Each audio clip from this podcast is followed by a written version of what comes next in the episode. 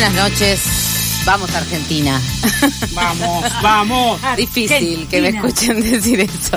Porque bueno, los nacionalismos no nos gustan hasta que viene el mundial, ¿no es cierto? Y entonces nos emocionamos, pasan esas cosas, escuchamos los gritos por la ventana, festejamos los goles, o bueno, al menos no sé cuán, qué proporción será, 70% de la población festejando que hoy ganamos. Yo digo que un poco más, ¿eh? Sí, para mí que más. Igual ahora el, el mundial está un poco transnacional porque en Bangladesh y en Nápoles, por ejemplo, Verdad, festejan verdad. el fútbol argentino y a la selección argentina. Cosa que no entendemos de ninguna manera, tal vez tenga algo que ver con, no sé, los migrantes de Bangladesh que cayeron en la construcción de los estadios, cayeron es una manera, bueno, este, de decir que murieron en el tránsito de hacer eso, pero bueno, eh, vamos a hablar más tarde de, de los efectos colaterales, si se le puede llamar así, los daños colaterales, dicen a veces, de festejar un mundial en una isla de arena. Eh, la cuestión es que hoy ganamos y algo de la ansiedad que nos este, llevó a estar frente a la tele a las 4 de la tarde comiendo cualquier cosa que había cerca, ¿no? bebiendo agua, en este caso, hay que decir, me siento muy orgullosa de mí de haber bebido solo agua porque, bueno, tenía responsabilidades, esta, por ejemplo, estar acá. Qué Eh, bien, qué bien. muy este bien, país, muy bien, creo que sí. Con gente como yo se puede hacer Argentina, ¿eh? Así estamos. Eh, y además es fin de año, no sé, algo como que te, dan ganas de comerte las uñas, de comer quesito, de comer pan, eh, no sé, de mirar el teléfono obsesivamente una y otra vez a ver si viene alguna otra noticia que te saque de la noticia que estás, que complete la noticia en la que estás, que en general tiene que ver con la gente que está pateando una pelota en la cancha. Eh, o, bueno, también Ojo, no nos olvidemos que estamos en un momento donde de pronto nos dieron otro deadline, ¿no? Nos pusieron un deadline eh, que es el 6 de diciembre, el día que le van a poner o no, van a dictar la sentencia en la causa vialidad, donde la compañera Cristina verá si eh, efectivamente está frente a un pelotón de fusilamiento. Vaya metáfora, Cristina, ¿no? La verdad me dejó de una pieza. Justamente el día que ella habló de la metáfora, yo estaba dando clases de, de escritura, que es mi métier, eh, hablando de la eficacia de las metáforas, de lo, de lo fundamental que es buscar metáforas que digan, que generen un acuerdo de lectura, ¿no? En este caso no sería un acuerdo de lectura, sería un acuerdo social, prácticamente, pero lo del pelotón de fusilamiento es fuerte, es fuerte. Cada quien hará su lectura. Mi lectura es este. mm, Hago un silencio. ¿Qué iba a decir? No, mi lectura, la, la verdad es que creo que es, este, es complejo eh, jugar con la idea de, de un fusilamiento en democracia y cuando está tan en pugna también las ideas sobre el genocidio que sucedió en la dictadura, por ejemplo, ¿no? Eh, donde, por ejemplo, tuvimos esta misma semana a Viviana Canosa diciendo que si este que Messi, eh, decir que Messi es el mejor jugador del mundo es como decir que hubo 30.000 desaparecidos, ¿no? O sea que todos los acuerdos sociales que teníamos de pronto están ahí siendo empujados, siendo manchados, siendo provocados, ¿no? Como provocándonos, este, eh, provocándonos a saltar, provocándonos a, a- seguir generando esta idea de dos este, países o de dos sociedades muy encontradas. Eh, hablando de eso, la verdad que eh, estamos hablando del tema de la ansiedad, ¿no? De todo lo que nos provoca ansiedad. Por si no se enteraron nuestros oyentes, yo estoy haciendo divagues en torno a la ansiedad y creo que una de las este, acciones más ansiógenas que puede haber es el día que te toca declarar en un juicio. Y no voy a decir en un juicio así como así, digo, en los juicios de lesa humanidad, ¿no? Porque los juicios de lesa humanidad tienen la característica de que muchísimos de, y muchísimas de les testigues que van a declarar no han sido, mm, no pueden dar cuenta mm, de hechos o de pruebas fehacientes tipo yo vi a tal persona entrar por tal puerta, primero porque son hechos que pasaron hace 50 años y segundo porque estos juicios tienen una idea de reparación histórica, por lo cual declaramos también hijos e hijas de las personas secuestradas, de las personas asesinadas, dando cuenta de no solamente de lo que pasó después de, de esos hechos, de esos crímenes de lesa humanidad, sino también de lo que, de lo que cuesta, digamos, la búsqueda de la verdad en ese tránsito. Esta semana declaró Malena D'Alessio, eh, a quien, ante quien yo me rindo completamente. Malena D'Alessio es rapera, es música, es, fue una de las voces de Actitud María Marta. y terminó su declaración rapeando un tema que en los 90 era casi un himno, que es este, se llama Hijo Desaparecido, y habla de, eh, bueno, de, de, lo que significa eso y pone en juego la sangre, ¿no? Nuestra sangre eh, te va a seguir hablando, le habla a los represores, aun cuando no encuentres justicia, no vas a morir tranquilo, no vas a dormir tranquilo. Pero sobre todo, Malena se lo hizo entero, o sea, un rap que tiene no sé cuántas, 150 mil palabras, empezó recitándolo y yo la miraba en la pantalla y decía, se va a equivocar, no se equivocó. Y este, y no solo eso, sino que lo hizo despacio, porque vieron que el rap es así. Claro. Y al final terminó este, muy arriba, fue para, para que se nos pongan los pelos de punta y para entender lo que significa estar arrastrando durante tantos millones de años esta espera de sentarse en un en un estrado a decir, a contar tu historia y que esa historia cuente no solamente para ese momento del juicio, sino en adelante. En fin, eh, esa ansiedad, por suerte, Malena ya la pasó. A mí, este, yo en mi grupo de amigues, por suerte, ya cada vez quedan menos juicios de lesa humanidad a los que tengamos que asistir. Eh, es una, una tranquilidad mini, ponele. La cuestión es que la ansiedad no es solamente eh, esas palpitaciones que sentís cuando crees que algo va a pasar y no sabes qué es lo que, si lo estás esperando, si es una amenaza, eh, ¿no? Es, es, como esa sensación, esa inminencia de que algo va a cambiar y no sabes qué es. Eh, esa distracción, ¿no? De estar pensando siempre en otra cosa eh, cuando tenés que hacer algo más, ¿no? Sino que la ansiedad es un diagnóstico. Y ahí me quisiera detener, ¿no? La ansiedad es un diagnóstico y sin embargo está, pro, está provocada por algo, ¿no? Pero la ansiedad la tenés vos, ¿no? Entonces te dicen eh, que tomas ansiolíticos, por ejemplo, que es la, la recomendación más clara, se medicaliza ese síntoma. Y lo cierto es que eso de estar esperando que algo vaya a pasar o que algo malo vaya a pasar, que es lo que más te provoca ansiedad, bueno, es cosa de todos los días y más estamos no solamente en la situación ansiógena de mundial, no solamente en la inminencia de una sentencia que puede modificar un poco el curso de la historia política, social, de la protesta, de lo que puede pasar el martes 6 de diciembre, sino que además estamos en fin de año, voy a insistir, y hace por lo menos tres fines de año, o sea, el 2020 estuvimos eh, en la espera, 29 de diciembre salió la ley de aborto por ejemplo, ¿no? Para, para dar una idea de lo, de lo que, de lo que significa la ansiedad, ¿no? Estuvimos ranchando en la calle, miles de personas, con la amenaza del COVID, con este, diciéndonos no pueden bailar, no pueden bailar, no pueden bailar, pero ¿qué ibas a hacer si estábamos esperando? Era la definitiva, ya habíamos tenido en 2018 la caída de la ley por ese pacto patriarcal dentro del Senado con eh, el Papa Francisco II para que se cayera en 2018. Bueno, 2019 terminamos, ¿no? La ansiedad creo que nos comió. Por suerte la pudimos bailar. En 2021 parecía que ya todo había pasado, ¿no? La pandemia se había aplacado, qué sé yo, en diciembre ¿qué pasó? Ola de COVID. O sea, fue así arrasadora la hora de COVID. O sea, no hubo fiesta que no le faltaran cuatro, cinco, diez personas o gente que no tuviera fiestas directamente.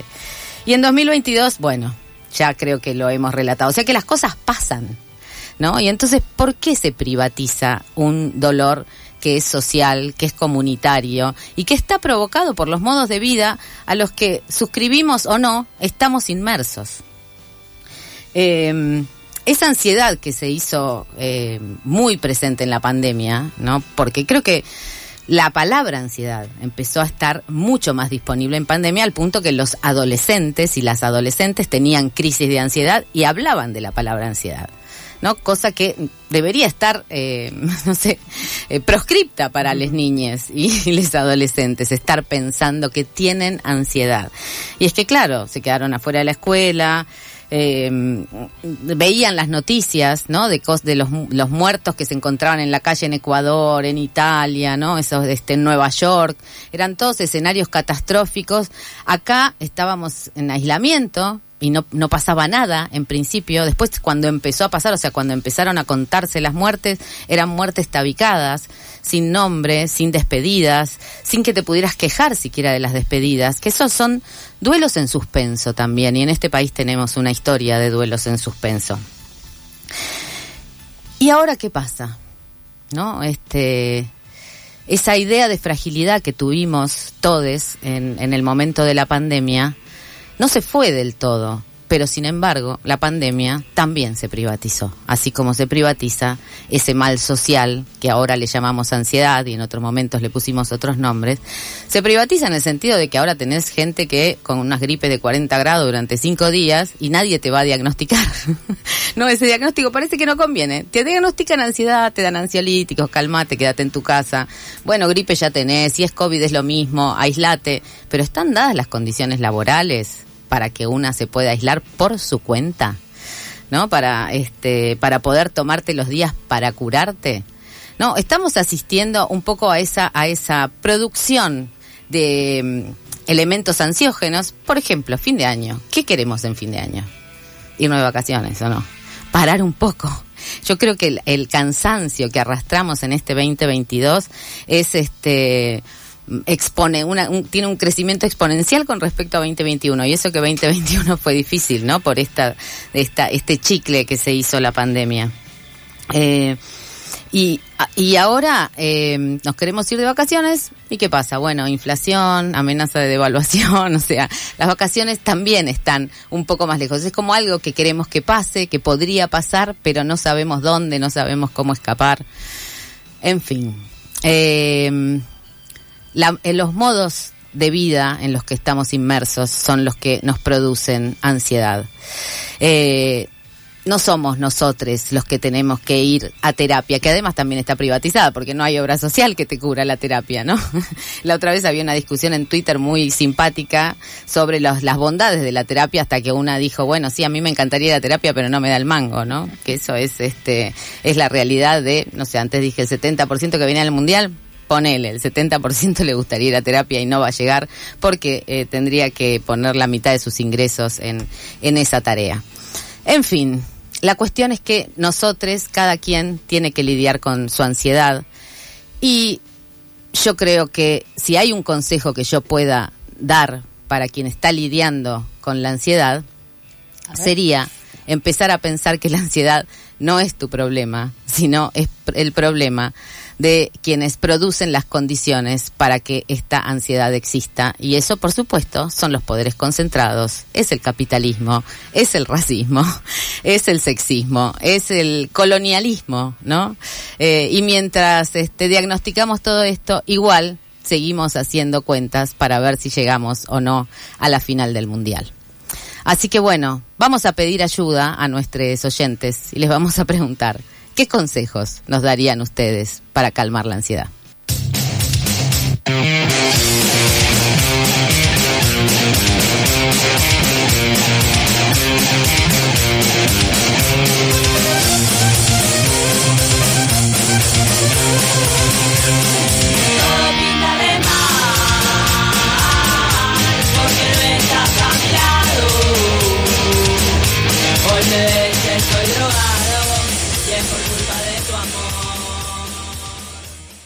Si nos organizamos, pasamos todos.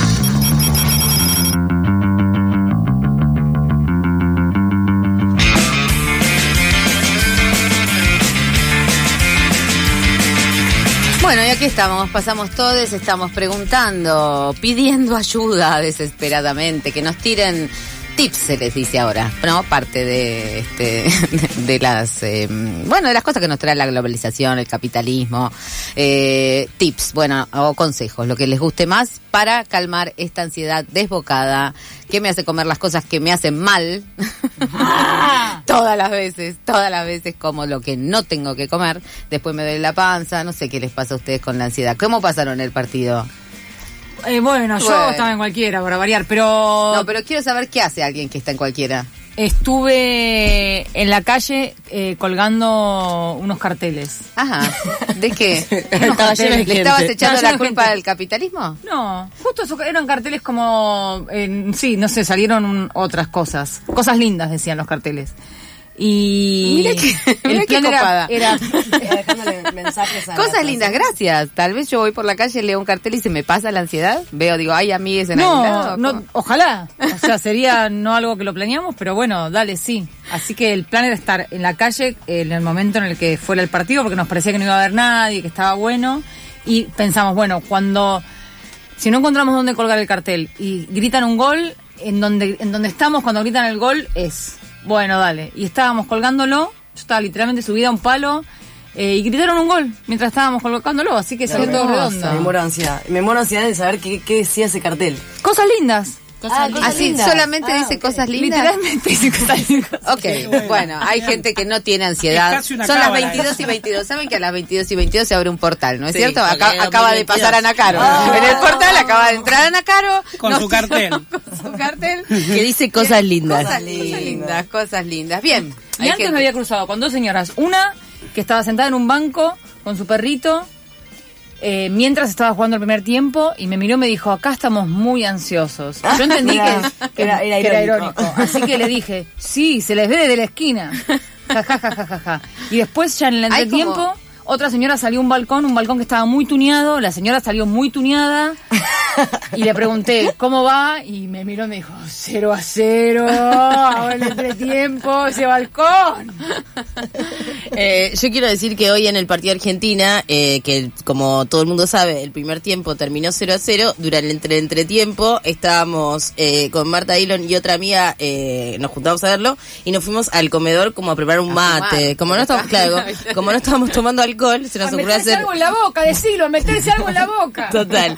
Eh, nunca tomamos mate y como bueno, no estábamos tomando cerveza, eh, armamos un mate en una taza. Nunca las vi tomar mate. No, no, no, nunca, hecho, nunca. No había hecho, me mate. hizo pésimo. Te quiero decir, me hizo pésimo el mate. Bueno, pero entre que, entre que probamos un mate sin mate, con una taza, conseguimos una bombilla y todo eso, eh, se- sucedió el gol. taza. O sea, se nos pasó el... Malísimo, Y escuchamos, y escuchamos eh, lo- en los balcones... eh, Todo por calmar la ansiedad que nos la hubiera calmado el gol. Total, eso es lo que, eso, a eso iba, que a veces eh, las cosas que una hace para Calmar la ansiedad. producen eh, el efecto contrario en realidad, o sea, como estás eh, boicoteando.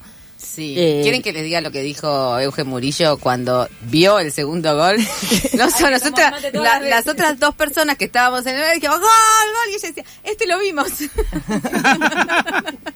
Estaba más contenta porque lo había visto que porque habían hecho un gol. creo. Total, sí, porque a, a ver, no es que eh, el mundial pasan goles todo el tiempo, es como si te perdés un gol es un montón. No, pasa eh, a ratio tiempo Claro, de goles, poco en proporción. A mí claro. me, me pasa muchísimo eso de perderme las cosas que estoy esperando ansiosamente porque estoy tomando atajos para este, calmar la ansiedad. Sí, es verdad, eso es tremendo. A, a mí me pasa que cuando, mm, pa- para calmar la ansiedad, planeo un montón de cosas. Por ejemplo, voy a hacer una picada, voy a preparar, qué sé yo, y pasa, y llega el partido y no hice nada.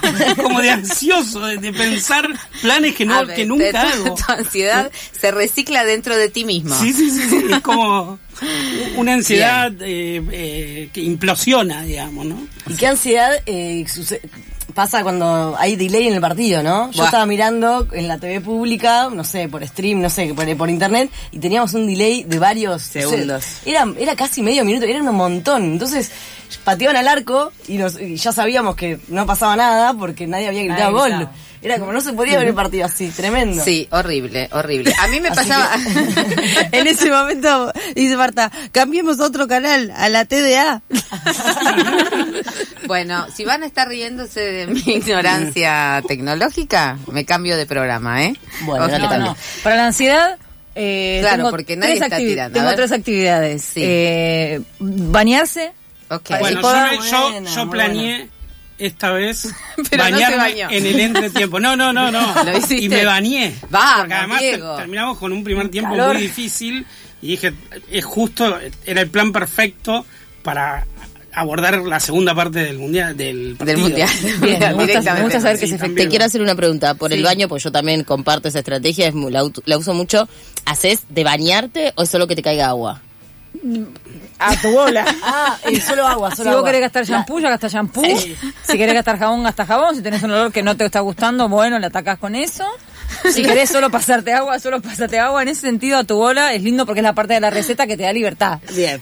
Eh, sé que estamos hablando de, porque supongo que entran desnudes, pero vieron que masturbarse es como un, un gran tips contra Oh. la Era ansiedad. mi- era- era la es el, el, el tipazo. Era la segunda actividad.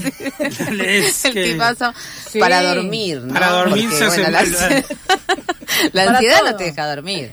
Sí, ¿no? sí. ¿Cuándo- qué- ¿En qué Es una momentos excusa una para la cabeza para mí? ¿En qué momentos paro la cabeza de las cosas de todos los días, de, la, de los textos que no entregué, del suplemento que se me viene todas las semanas, una tras otra encima?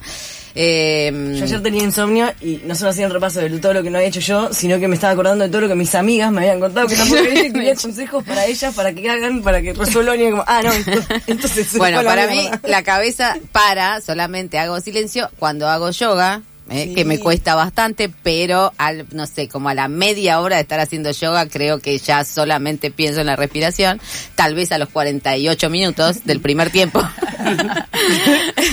y la otra es masturbarme, sí. A Sí, sí, sí.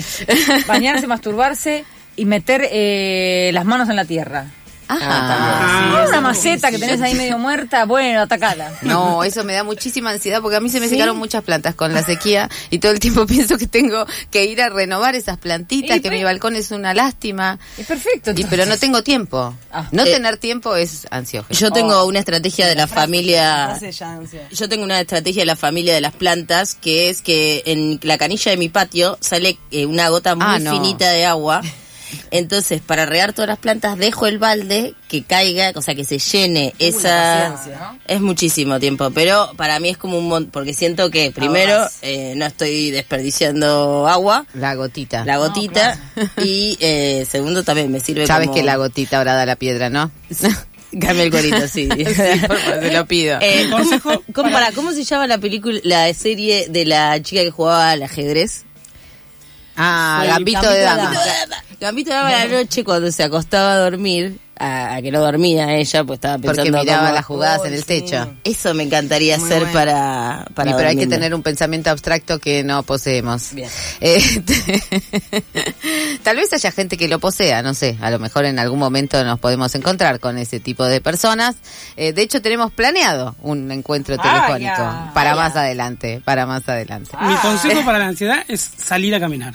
Salir Sí. del lugar en el que uno está y recorrer lugares, sobre todo sin rumbo y desconocidos. Irse, meterse por cuadras, por calles que nunca recorriste, distraerse con, con, con esa. Sí, pues, yo estaría perderse corriendo, incluso. le digo, le digo la verdad. Yo empiezo a caminar, termino corriendo. ¿Por la ansiedad? Pero sí, porque caminar, vieron que ahora se usa mucho salir a caminar para hacer, para hacer ejercicio, Sí, sí, sí. colesterol, cositas. Eh, bueno. Yo empiezo a caminar y a dos cuadras estoy corriendo porque no aguanto. La- veo que la gente aparte camina como si quisiera correr y digo, ¿por qué no corren? Me dan ganas de ir empujando gente. Sí, por favor, apúrense. Pero hay que dejar el celular, ¿no? En esos casos, para mí, Sí. clave. Va, no, Bueno, no, yo pero- están pasadísimo. La gente que tiene ansiedad vos le decís deja el celular y te acogotan. O sea, se pasaron 15 pueblos. La gente que tiene ansiedad, Caro, se, se ubica afuera, Ana Caro. Parece que me ubiqué afuera, pero el otro día acá me dijeron, no, no, vos sos muy ansiosa y por eso fumas tanto porro. Ah, bueno, bueno. Ah, Bueno, eso, eso Claro. es, una- es un tip muy bueno. Ah, Depende a quién le toque, porque hay gente que le, le pone paranoica, que empieza con que cuándo se me va a pasar esto, me acabo de fumar una pitada y ya estoy re loca y tengo que hacer un montón de cosas y entonces no voy a estar bien. Me Bueno, encanta cómo es encargas cosa- a la persona ansiosa como si lo viviera todos los días. Para el Oscar. Está para el Oscar, Marta. Es que sí, podría, podría dar clase de ansiedad y a la vez soy bastante paciente. Clase de ansiedad, sí. Sí, sí, clase- ¿Cómo ponerse ansiosa en 3, 2, 1? Patologías de ansiedad. No, pero además el Eh, Bien, me celular. estoy poniendo ansiosa. ¿Llamará a alguien hoy para decirnos cómo calmar la ansiedad? Yo hice algo muy ansiosa, que es que el celular me avisa cuántas horas pasé en la pantalla. Eso Ah, es bueno, muy sí. tremendo. No, eso sí, a Eh. todas nos, nos avisa de eso. Ahora eh, el iPhone se... mm, bueno, perdón, te, sí, tengo un iPhone. La marca. Soy una persona blanca, me compré un iPhone usado, tengo una, un iPhone. Eh, el iPhone siempre te avisa eso. eh, además tiene una aplicación que también tiene otro test, pero ahora se actualizó y me la puso sin que yo quisiera, que me dice... Se la puso sin que vos quisieras. Qué mala onda. En fin, sí. Este mm, es otro tema. La cuestión es que tengo una cosa que me dice cuántos pasos di en el día. Ah, pero sí. yo no estoy con el celular en el culo todo el día. de hecho, salgo sin. Claro. De hecho, cuántos salgo. pasos dio el celular, no cuántos diste vos. Claro, Sí, sí, yo digo, yo que me mato haciendo yoga, me dice que tengo que mejorar, que no hago actividad física, me salen carteles así, tiene que mejorar, tiene que mejorar. No sé Uh, cómo no. desinstalarla, bueno, un problema, la ansiedad tecnológica. Tremendo, no, es una afectación capitalista. Bueno, nos estamos hundiendo. Si alguien nos llama, tal vez nos salve, tal vez eso. Un audio sería como un tip contra la ansiedad bálsamo. de saber si hay alguien del otro lado o no, porque a mí también me da ansiedad. Por favor. Total, total. Eh, ya que mencionas los audios, eh, esto no es un remedio para la ansiedad, Ah. sino es eh, un síntoma de ansiedad. ¿En cuánto tienen ustedes los audios? ¿En dos? ¿En No, uno? uno. Sí, y medio. no, depende de la persona. Depende de la persona. Depende de la, el- Hay la gente que de la realmente- persona. Hay, Hay gente, que gente se que ofende, dos- sí, sí. Hay gente que en dos va como piña. Sí, total. ¿Entendés cómo? o sea, tengo nombres en mi cabeza en este momento, no los voy a dar, pero vos Qué sabés malo quién sos. que es para la ansiedad que alguien te diga, eh, bueno, Oh. eh, No, ay, sí. ¿Qué te iba a disculpame, te mando un audio porque estoy caminando por la calle yendo a comprar tomates, tengo las dos manos ocupadas y vos decís, ¿qué me querés decir? ¡Amigue! ¡Decímelo ya! Bueno, basta. Nos dicen eh, consejos para este estado de locura digamos, de ¿a fin de año. Sí. Digamos al 11 3126 0887. No me importa cómo lo dije. Me da ansiedad. 11 3126 0887. Perfecto. Y si no se animan por ahí, también por Instagram nos pueden ubicar. arroba pasamos todes en Instagram y Verdad. bueno también se pueden sumar a esta comunidad de pasamos todes y mm, bueno tal vez este tengan ganas de venir el miércoles que viene Ah. que también es algo que me da un poquito de ansiedad. porque va a haber gente mirándonos pero estamos haciendo un programa en vivo el miércoles que viene se pueden acercar acá a la tribu Lambaré 873 eh, Miércoles 7, víspera de feriados. De Sí. Un doble feriado, de un Exacto. gran fin de semana. Un gran final. Ahora- Antes de irse a, la, a donde Sí. puedan irse, eh, si es que pueden, vienen acá y nos miramos las caras y ya no les estamos pidiendo audios porque les estaremos metiendo el micrófono cerca. Sí, eh, con, con el consentimiento. Y como, Con y como necesitamos este, descargar un poco de energía, no vamos a salir a caminar porque tenemos que estar acá. Les vamos a poner un temita para que se muevan, para que se levanten de donde sea que estén. Ay, sí, ¿puedo pedir una canción? Dale, pedila. ¿Te puedo pedir una de Tracy Chapman que no puedo leer bien el título? No, pero porque esa? no, no la vas a poder pedir la de No. Tracy Chapman, porque ¿sabes qué? ¿La cambiaron? Queremos bailar y te puse Bizarrap. Cierto. Y ¿sabes qué? Si no te gusta, y si no les gusta, a mí me gusta. Si tú no puedes conmigo, mala mía. ¿Lo vieron a Visa que salió en una fiesta brecha en calzoncillos? Yo lo veo me- medio marica a Bizarrap. Malecón, tú entiendes lo que digo, mala mía. O sea, lo dejo, lo dejo en el aire. Mi niña de corazón, si no aguanta calentón, mala mía. La malabarista, soy una tenista. Cachando puntos con su bola por el Insta. Alma de poeta, la nueva Gabriela Mistral. Una puta atómica, soy una terrorista. Cuando cierro un beso, lo dejo de terapista. Te dije que no, cabrón, no me incita. Están en la fila, pero no están en la lista. Dale visa, explótame la pista. I'm on the top shelf, I'm such a bombshell. Todo el mundo ve que del dorado soy la shell. Todo el mundo quiere un pedazo de mi pastel. Perdí en el mar, soy yo, Pai Patel. La muñeca, la brasa, como del de Mattel. Si no quiero contigo, no me tires a mi cel. A lo yo soy villana, mucho gusto, yo me apel. La Jennifer, la Aniston, aquella, la Rachel. Pasada de rosca. Yo, Cristina, pelotudo.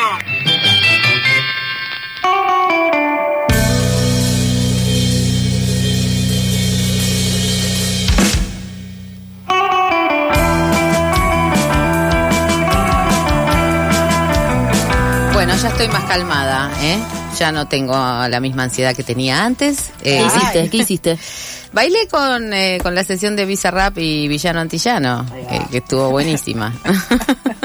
Me fumó un pucho también, tengo que confesarlo. Bailar es, bailar es buena también para Ah, la ansiedad. Sí, es. Moverse. Es buena, es buena, es buena. A mí, yo siempre me pregunto la gente que trabaja en cosas en las que hay que esperar mucho, ¿no? En las que Oh, sí. porque digo, bueno, a mí me cuesta escribir un texto, ¿no? Este, pero bueno, me siento y lo escribo. Hay gente que no no no puede este decir, bueno, lo hago y ya. Tiene Bueno, que esperar a la que las condiciones. Por ejemplo, Marcelo Mastroianni decía que para ser actor de cine lo principal que hay que saber hacer es esperar.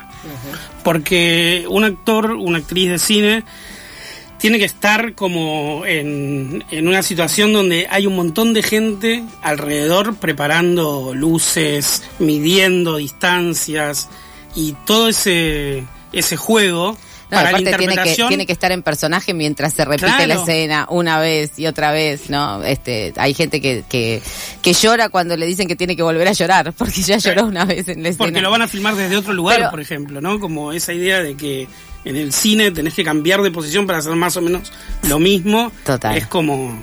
Pero a mí me interesaba preguntar cuando est- estuvimos mm, pensando sobre el programa de hoy, me interesaba justamente eh, indagar en la actividad de científicas, científicos que, eh, bueno, que trabajan con materias mm, a veces abstractas, a veces, este, bueno, en este caso, con quien vamos a hablar es con Beatriz eh, García.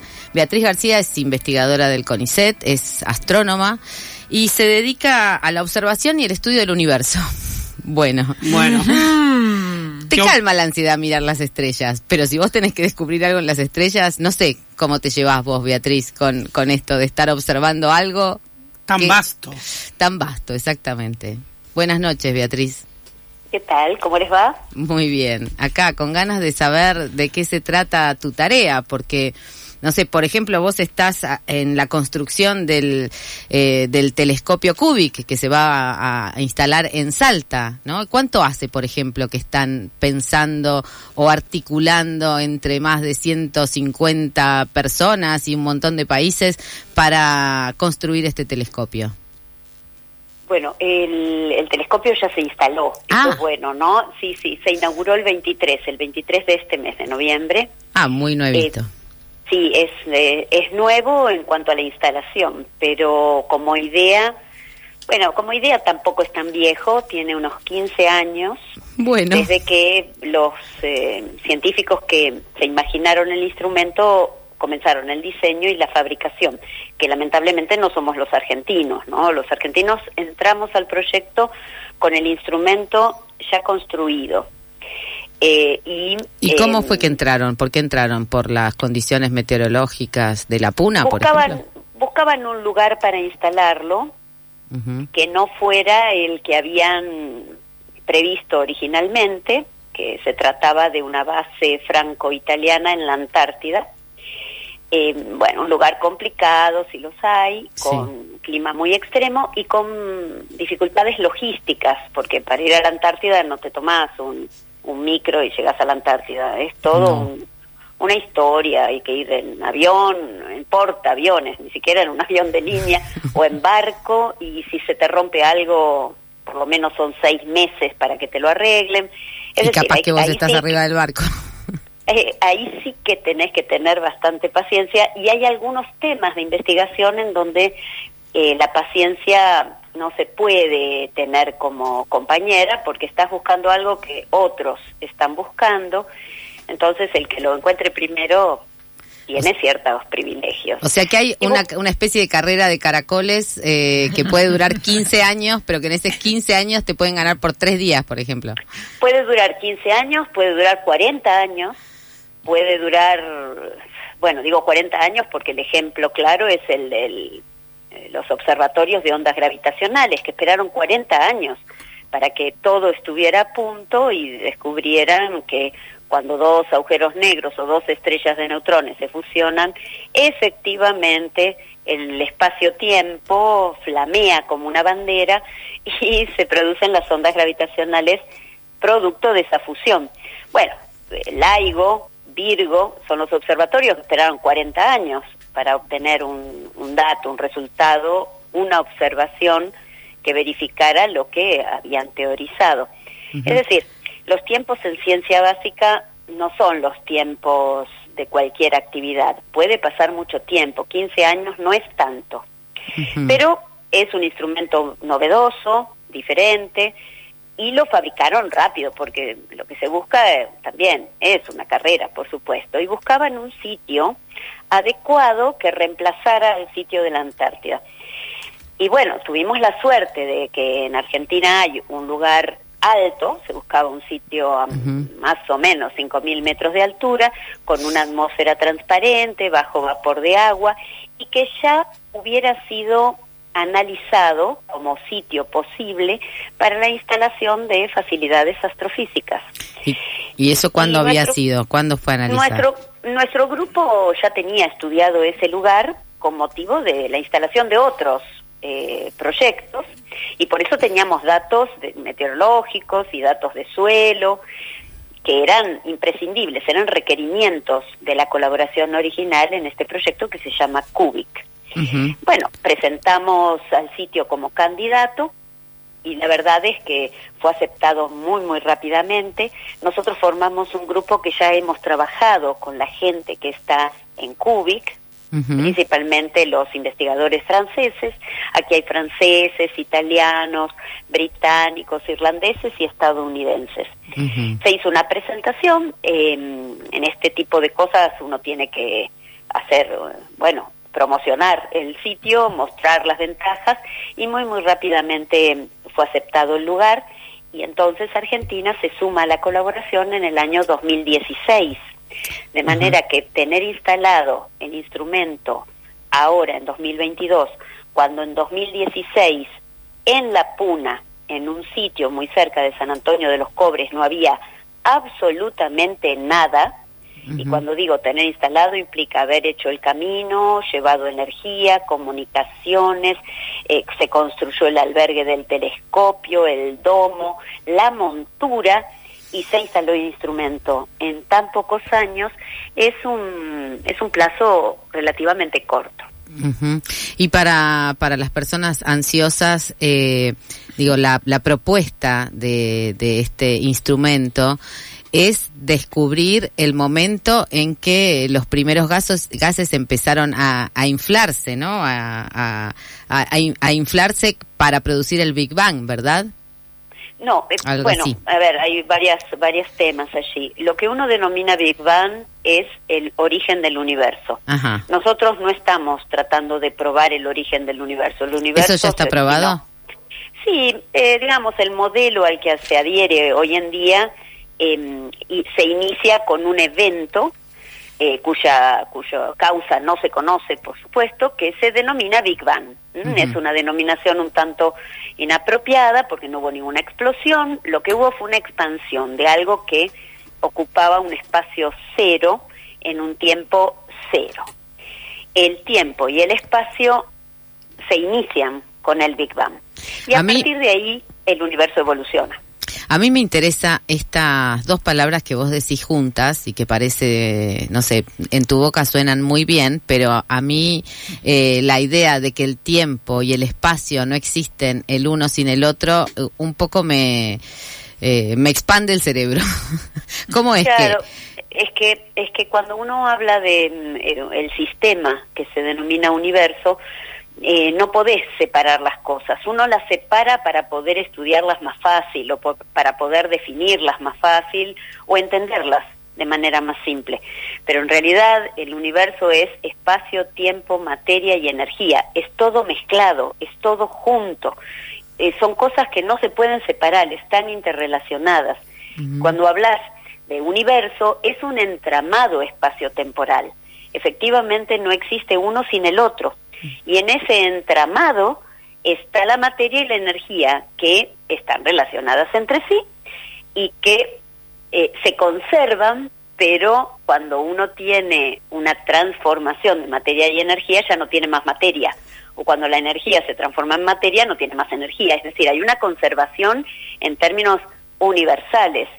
Pero una vez que vos empezás a transformar una cosa en otra, las cantidades se te van cambiando y ya no tenés la misma cantidad que tenías antes.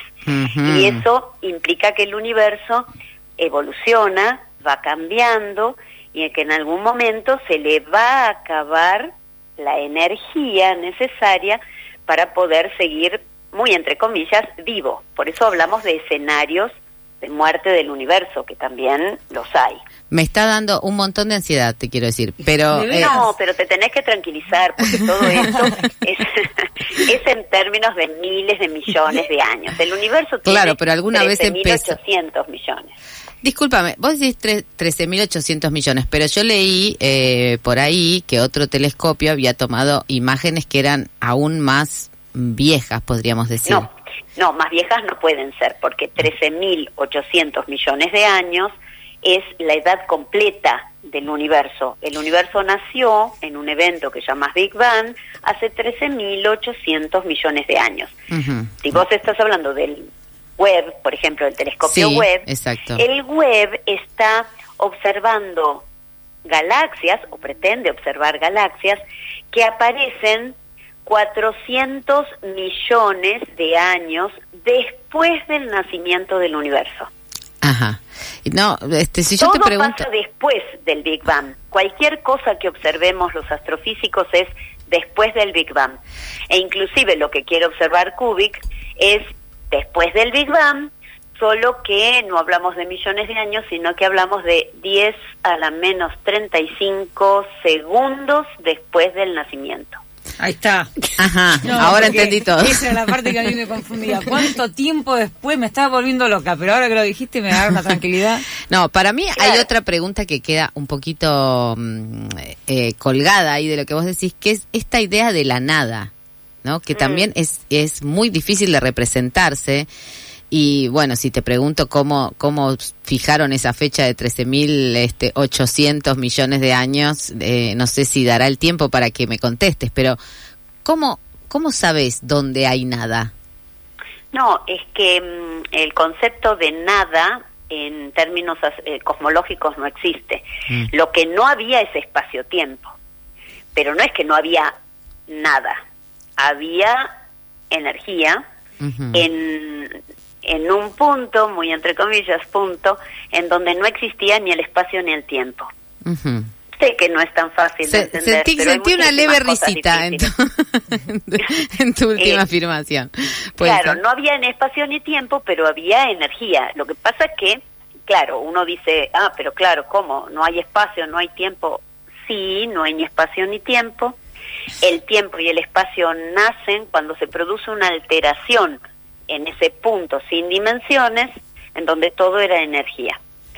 El universo se empieza a expandir, ignoramos el motivo por el cual se empezó a expandir y a partir del momento en que se expande se empieza a enfriar, porque esto es como un gas que se expande. Primero lo tenés súper comprimido, caliente, pero al expandirse se enfría.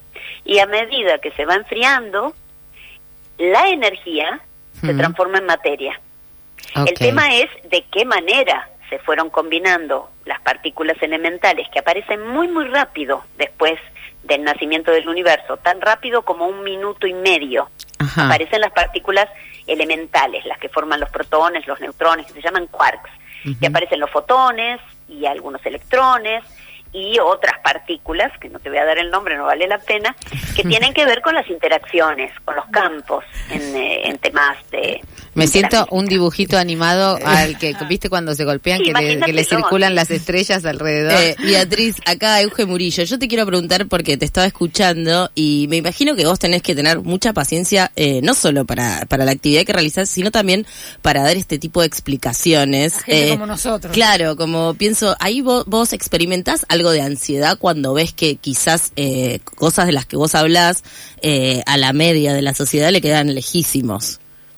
No, no, no. Cuando uno, cuando uno se dedica en parte de su vida a la comunicación pública de la ciencia, no, no tenés ansiedad. Lo que tenés que eh, eh, hacer es llevar tranquilidad más bien, porque la gente se, se preocupa muy pronto, cuando en realidad los tiempos de los que uno está hablando, por más que hables de muerte, ¿no? También hablas de renacimiento, por supuesto. Claro. A veces se habla de renacimiento porque de la muerte de las estrellas nacen otras. De hecho, el Sol es consecuencia de por lo menos tres muertes estelares anteriores, porque si no, no habría elementos químicos pesados que forman nuestro cuerpo, por ejemplo. Claro. Es decir, el universo es un es una sucesión de muertes y renacimientos, solo que en el larguísimo plazo va a haber muerte, porque esa es la, la ley física a la que todos debemos adherir porque no hay otra cosa.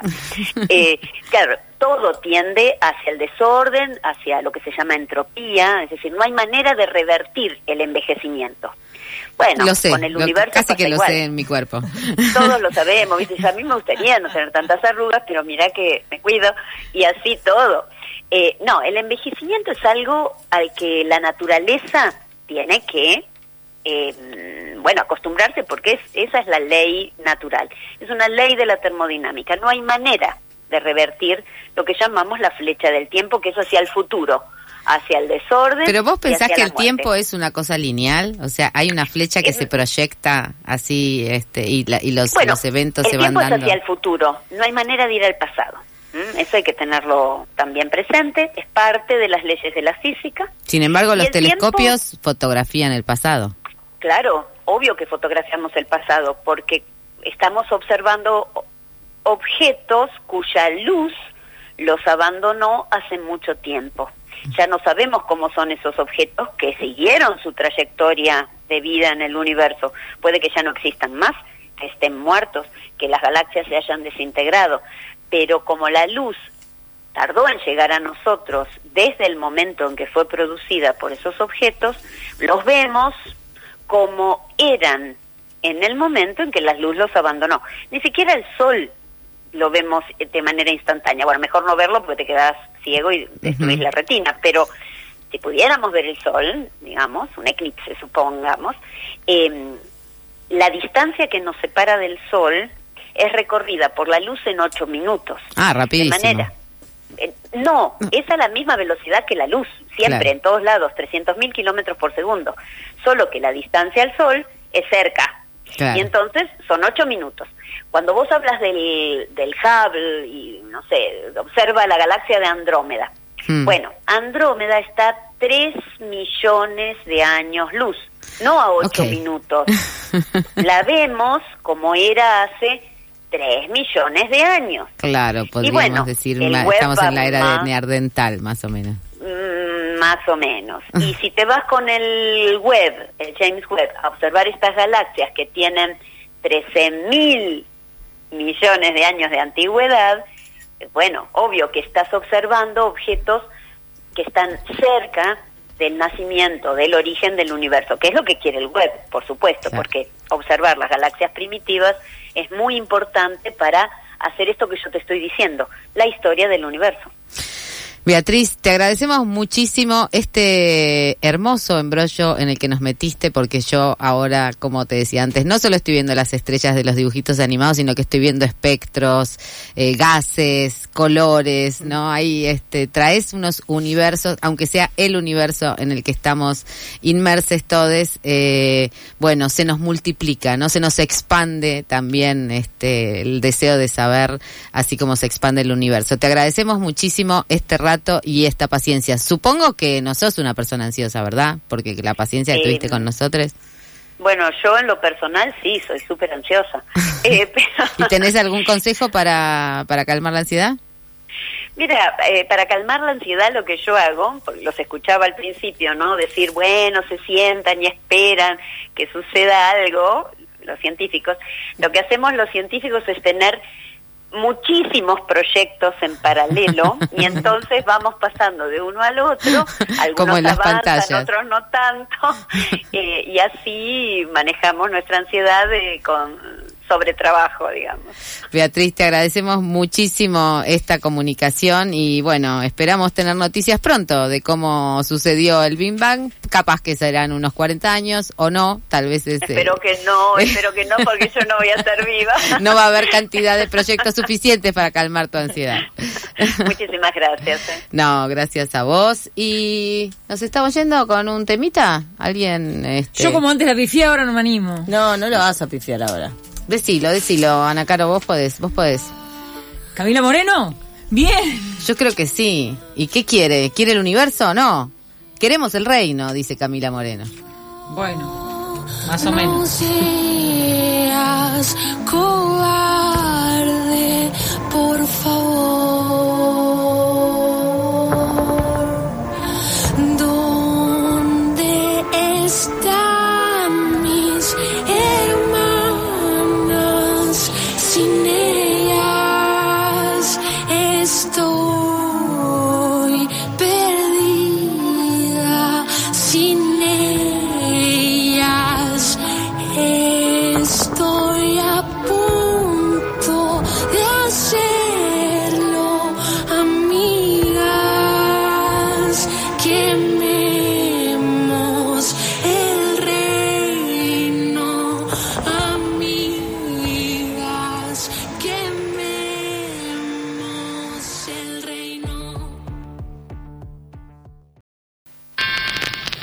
Y la perspectiva, y la perspectiva de género. ¿Aló?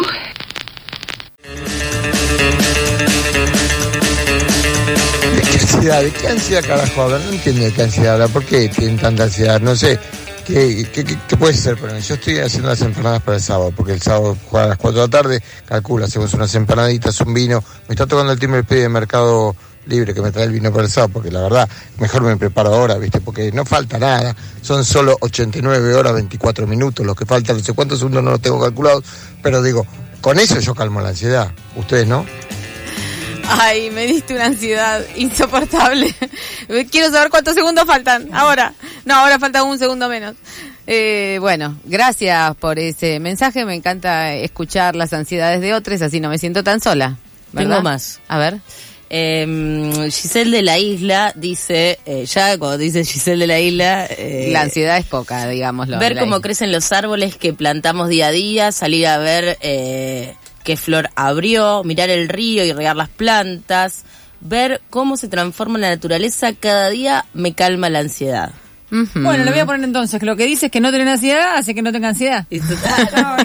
Pero no conforme con esto, agrega fumar porro, tomar birra, a veces funciona también, ojo. Ajá, ojo. Depende, Y, depende. eh, si estás en la isla, capaz se te acaba la birra. Eso debe generar una ansiedad terrible. eh, y dice Giselle, y escuchar radio, aguante pasamos todos.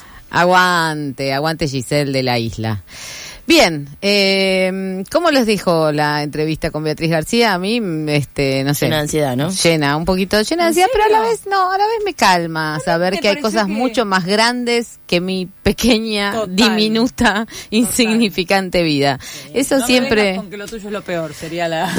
no, no, además estamos, eh, eso, estar inmersa en, un, en una danza en la cual no participás más que danzando. O sea, pensar en el envejecimiento del universo a partir del envejecimiento de tu cuerpo me parece bien, estoy conectada con las estrellas. ¿Eh? La dejo re... De pronto estoy La dejo tranquila. real plax. Eh, no, es que yo creo que escuchar a... Ahora voy a, voy a agregar a la lista eh, escuchar a Beatriz. muy bien, me parece muy bien. Eh, bueno, no sé, ¿ustedes cómo se sienten? ¿Están ansiosos? El partido, ¿cómo, ¿Cómo palpitas el partido? ¿Vos ves los partidos, Camila Barón? Bueno, yo voy a contar, o sea, hoy me dijeron que traigo suerte y me gustó eso, Ajá. porque eh, no vi el primer partido, Ah, muy bien. eh, el segundo vi el solo el segundo tiempo. Bien, o sea, ves los goles. claro, y no el de como hoy, nosotras que estamos haciendo cualquiera. y el de hoy me perdí la primera media hora, entonces como que solo Ah, vi como bien. los momentos de esplendor, me- y, y bueno, ahora me dijeron que tengo que ver el próximo.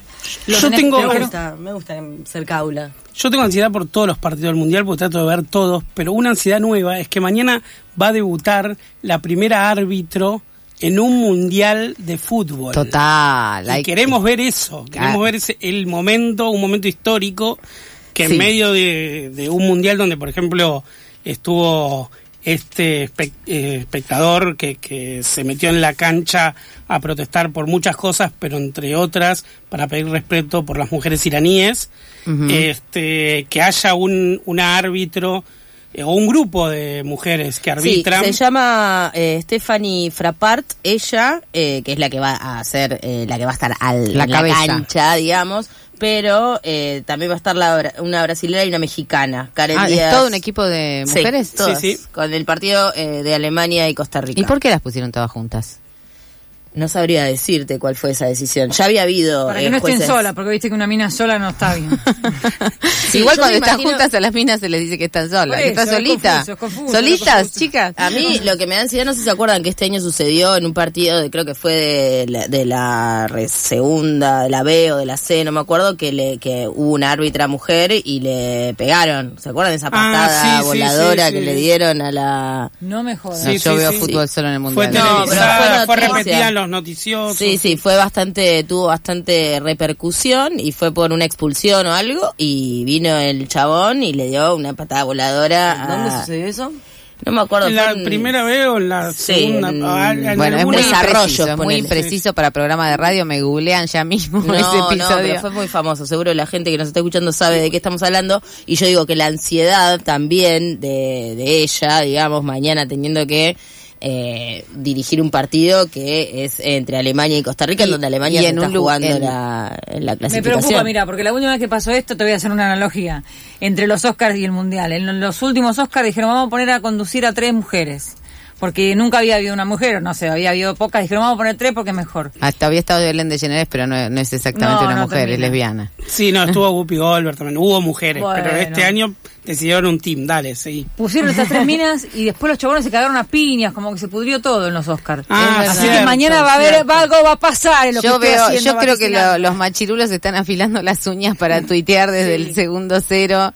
Eh, Total, sí, totalmente. todo eso. Vamos a tener un revival de todo eso. A mí me llamó la atención, usted mencionó, Diego Trerotola, eh, acá en la mesa, eh, ese, esa persona que cruzó la cancha con una Sí, bandera, ¿no? Que todo el mundo interpretó como LGBTIQ. No, no. Tiene color celeste, no tiene los seis colores, sino que es la bandera de la paz. Es un tipo de bandera de la paz que se usa, que se vende incluso, es una bandera comercial pache, pace, que hace, ¿no? sí, Como dice piso. o- o Pache, sí, sí, Pache, lo decía en italiano porque el hombre es italiano, es un Sí, exjugador de fútbol eh, que atravesó. Pero a mí me llamó la atención que hubo mucha gente en contra, ¿no? Como diciendo, ay, lo único que querés es hacerte ver. Eh, este, ¿Por qué vas a, a- a cuestionar? Si vas a un país de visita tenés que respetar sus costumbres. Bueno, les quiero contar que las costumbres en Qatar son, por ejemplo, que las mujeres no toman decisiones propias, ¿no? Están tuteladas por sus maridos, por ejemplo. Eh, o sea que hay que ver cómo se, con, con cuánta ansiedad va a llegar esa árbitro a, a la cual. cancha, a Por la eso- cancha. Por eso digo que es revolucionario y es como todo un evento en este mundial particularmente que haya eh, por primera vez una árbitro en un partido de fútbol, ¿no? Y ahora que este que ya ganamos dos partidos y estamos en octavos de final y no solamente estamos en octavos de ¿Pero final. por qué no avisan? Y estamos jugando muy bien además. Porque usted está poniendo carteles que dicen cosas lindas, no sé para que los vea quién, porque la única cosa linda que queremos en el día de hoy es seguir ganando partidos, ¿verdad? Que a Cristina no la metan en cana, ¿eh? Porque si Tan no, sencillo como eso. qué quilombo se va a armar, amigues.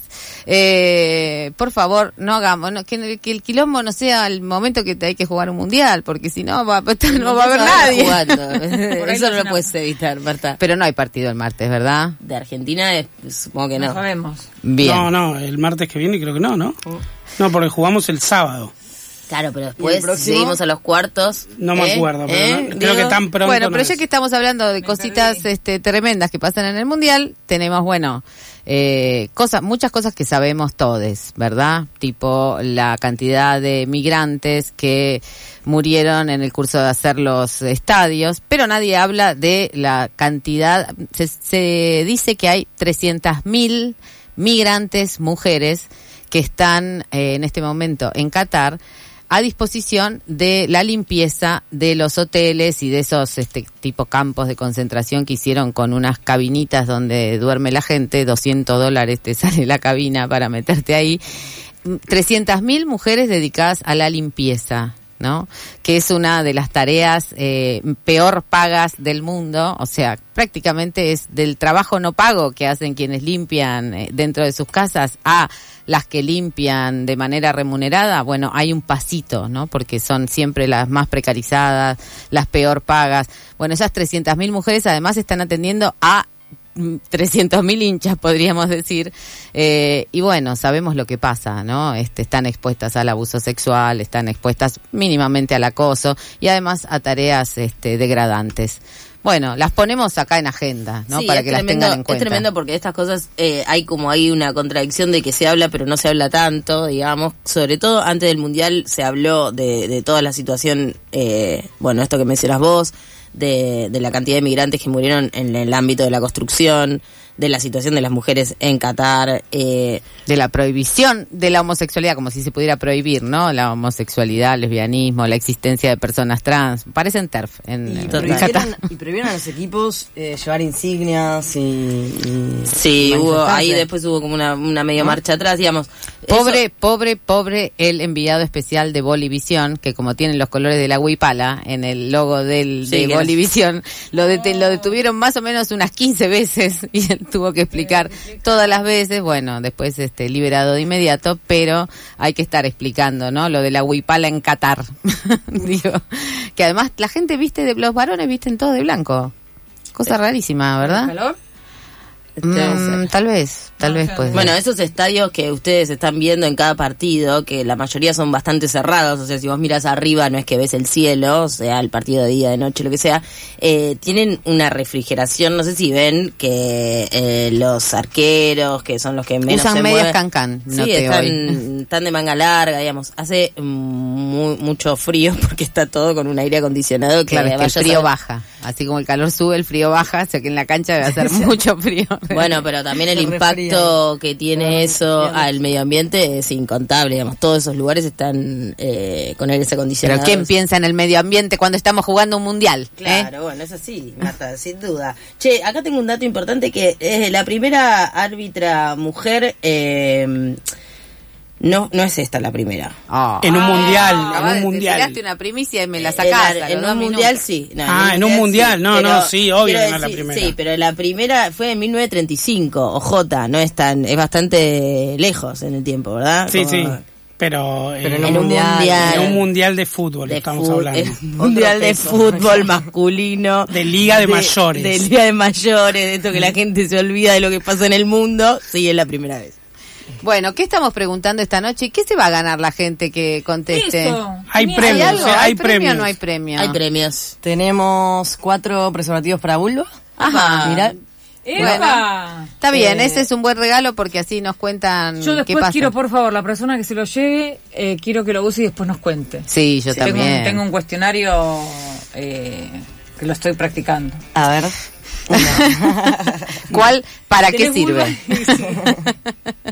¿Para qué sirve? Bueno, nos tienen que contar eh, cómo calman la ansiedad o tirarnos consejos, por favor, que acá este, nos, nos ardemos en el caldo de nuestra propia ansiedad. Necesitamos saber cómo salir de acá.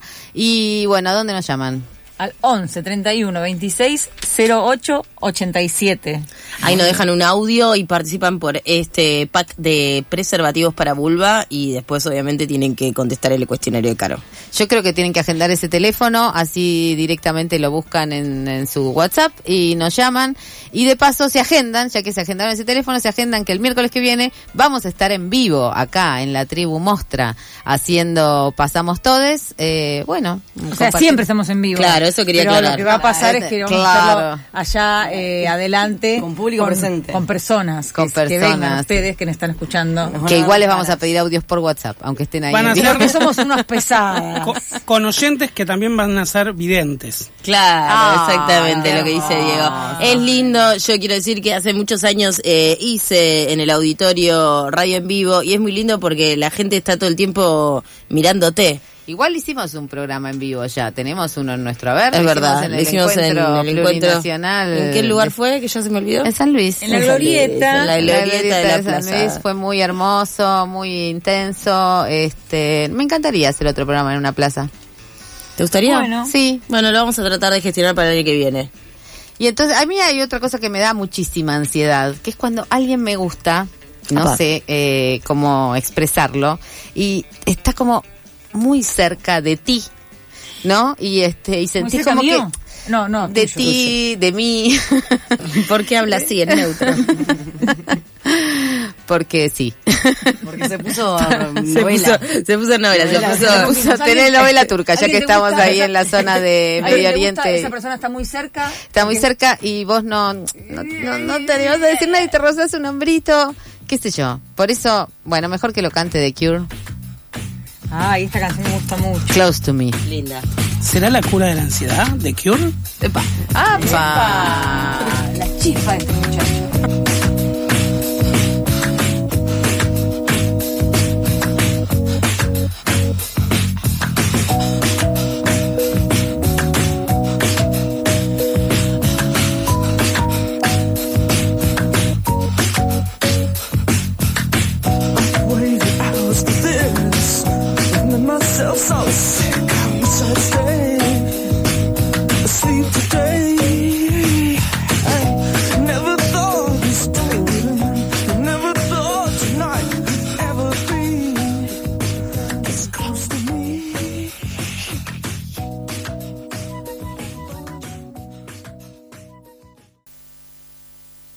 programa con la perspectiva en el trasero.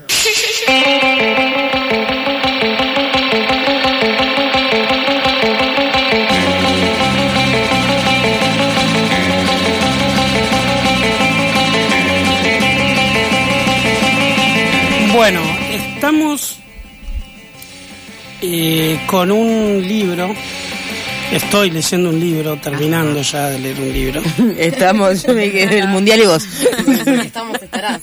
que tiene que ver con la, mucho con la ansiedad. Es un libro de Simón Hanselman. Ajá. Eh, ¿Lo conocen? No. Simon se debería decir. Eh, es australiano, que justamente es el país con el que vamos a jugar el Mm, próximo partido. Me está cayendo mal, pero bueno, es hasta No, el no, sábado no. nomás. Te va a quedar muy bien porque es eh, un historietista que nació en 1981. Sus primeros 20 años vivió en, el, en la ciudad con más alto índice de criminalidad en Australia. Una infancia bastante complicada. Eh, su madre era adicta a la heroína. Su padre era motoquero. Eh, Toda gente de riesgo. Claro. Y este desde adolescente tiene ataques de ansiedad Y sí, yo también tendría. Debo y decir. depresión.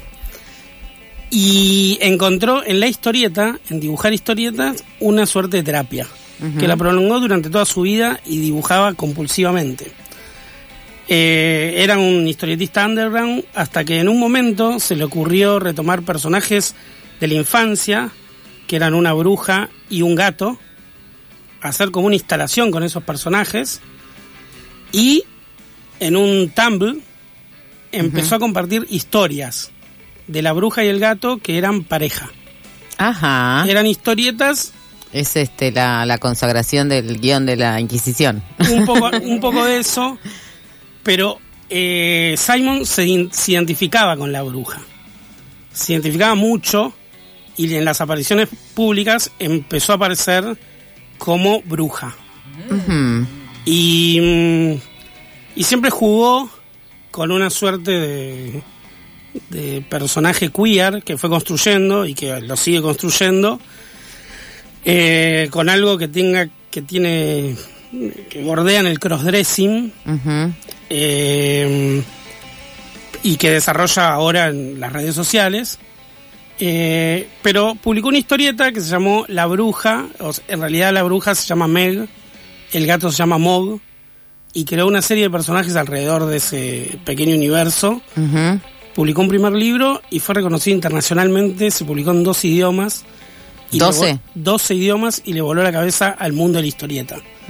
Eh, ¿Y este ese es el libro que está usted terminando no, en este no, no, momento? no. Ese libro cumple 10 años este año y empezó una saga en, en el que fue muy prolífico, pues publicó 8 libros Desde ese momento. Desde, desde ese, momento con esos mismos personajes, que se volvieron personajes de culto alrededor del mundo. Ujú. Eh, y, en, y en 2020 estaba preparando unas giras internacionales y como a todo el mundo, Lo agarró la pandemia. lo agarró la pandemia. Entonces empezó a dibujar esos mismos personajes en el formato Instagram. Ajá. Eh, y contando, siguió con, su, te- su historieta en forma de terapia, pero haciendo, este, calmando su ansiedad, literalmente, dibujando lo que le pasaba en la pandemia con eh, esta historieta semi-autobiográfica, ¿no? Él es como esa bruja y es todos los personajes al mismo tiempo. Y expandió su universo. Esa historieta se terminó de completar en la edición en papel, pero se puede leer todavía en Instagram. Él ¿Cómo una- es el Instagram? el Instagram es simón. eh, Hansel, como Hansel y Gretel, mam, con doble N. Ok. Eh, pueden bu- buscar ahí a, a Simón y ahí lo van a ver con, con algunos chats que hace, Pero si la saben en historieta inglés. habla de la ansiedad. Claro, sí, la historieta es plenamente sobre la ansiedad de la pandemia. Eh, de hecho, el personaje de, de Mog, el gato, es el personaje más ansioso de todos.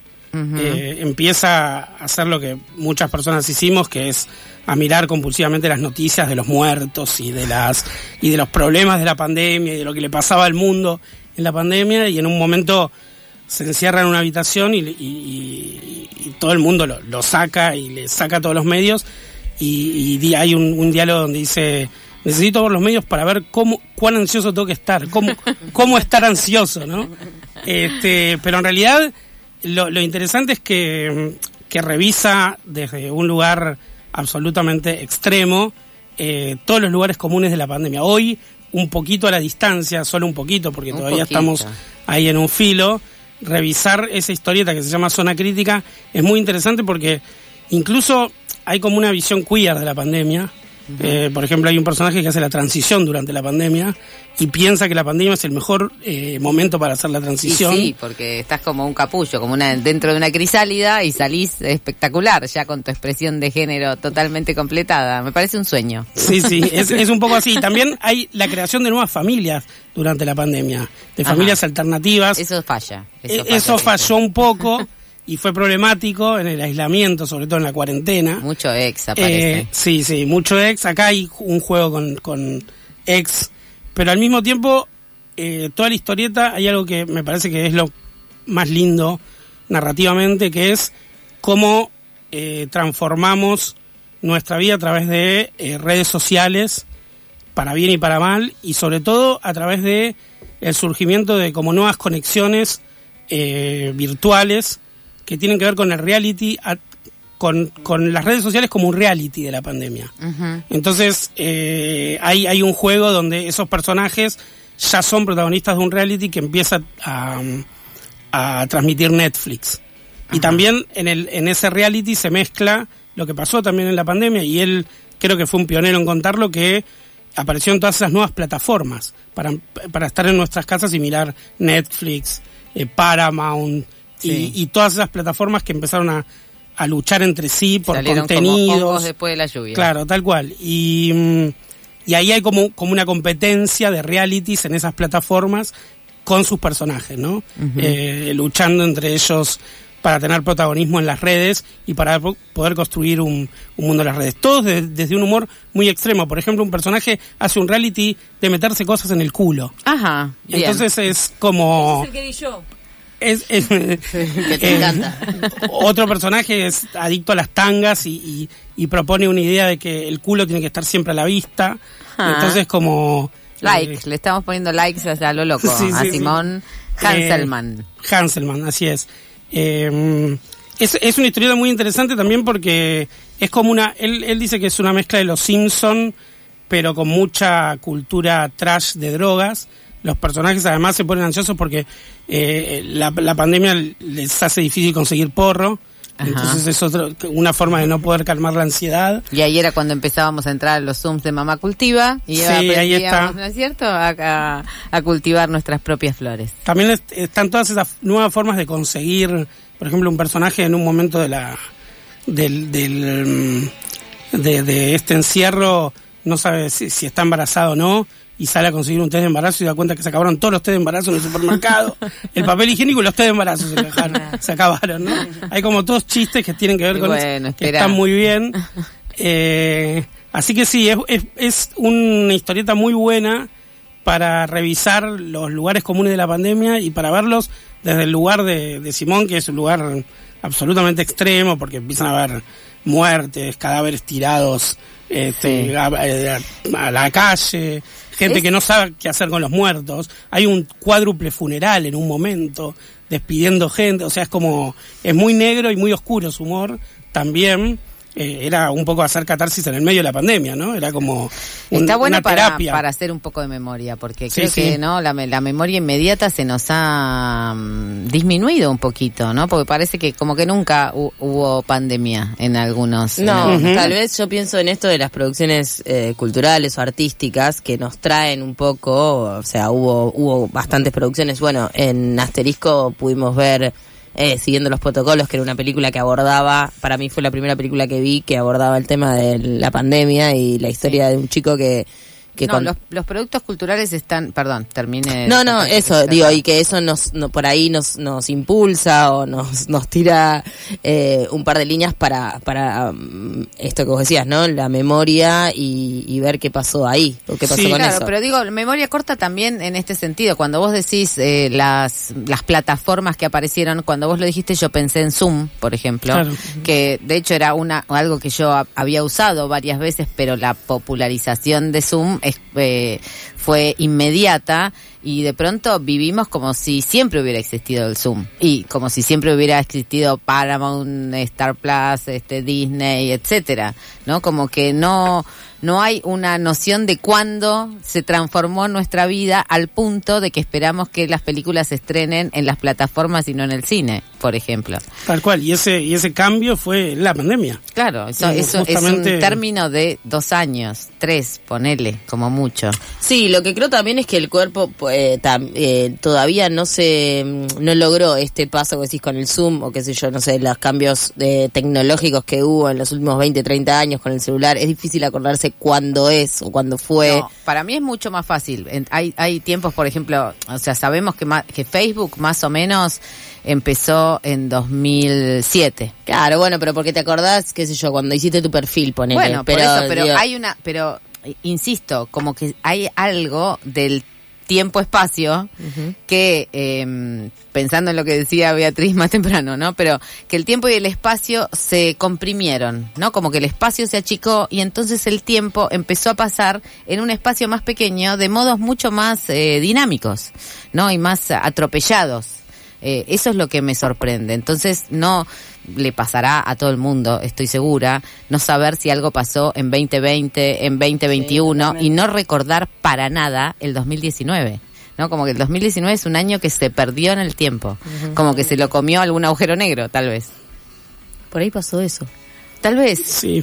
habría habría que preguntar, habría que volver a apuntar el cubic. Sí, sí, sí.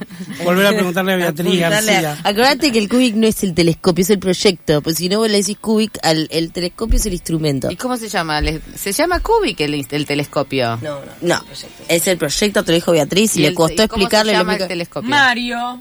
Ah, Mario Bros. Mario Bros. Qué antigüedad, qué antigüedad. Así con, con gente tan antigua, ¿cómo no se va a acelerar el tiempo si tenés la muerte a tus espaldas? Que te está soplando la nuca. Pero Eso me da mucha ansiedad. Pero qué pionero de Mario Bros comiendo hongos, ¿eh? Les quiero decir que mañana, ah, dentro de un rato, va a ser primero de diciembre, me tienen que decir feliz cumpleaños, porque para mí el día del día es como mi cumpleaños. Es ¿eh? verdad. Ojitos, se lo anotan para el momento final, por favor. Lo vamos a anotar, no te quede El tranquila. 30% de las personas que se testean hoy en día se testean muy tardíamente, con enfermedades indicadoras ya en curso. Es una alarma, de verdad es una alarma enorme. Estamos hablando del Estamos VIH. hablando de VIH, lo- creo que lo dije antes, que es el, es el Día Internacional, de la lucha contra el SIDA. Sí, exactamente. Eh, digo, es una alarma porque en este momento el SIDA, el VIH-SIDA, es una, una enfermedad crónica. Es muy importante insistir que las personas que están en tratamiento no transmiten por vía sexual el VIH-Sida, eh, cosa que cambia muchísimo el estigma y que quienes se testean tarde, eh, no solamente eh, se pierden, se pierden, fundamentalmente se pierden la oportunidad de, eh, de llegar temprano a un tratamiento que remite la, los Claro. síntomas muy rápidamente, sino que además, bueno, estamos este, colaborando a no poder terminar de erradicar esta, eh, esta pandemia que tiene ya más de 40 años y que no cesa.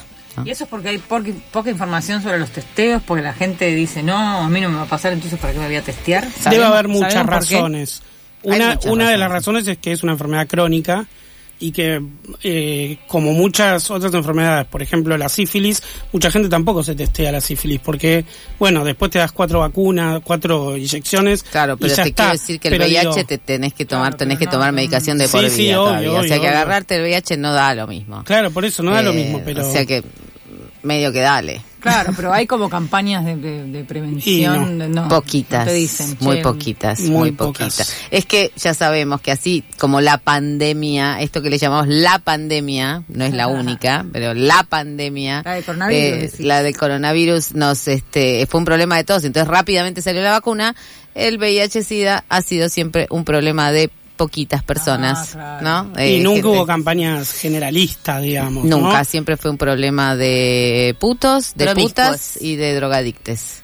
eh, generalmente, así que bueno, en fin, todavía no tenemos vacuna por el VIH, queremos la vacuna para el VIH, mientras tanto testense, amigues, no cuesta nada.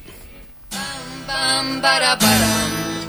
Bam, bam, bam, bam. Bam, bam, bara, bara. Dijo Infarto. Infarto. Bueno, De que no señor dé. Tomate, sí. Que no les dé, que no les dé.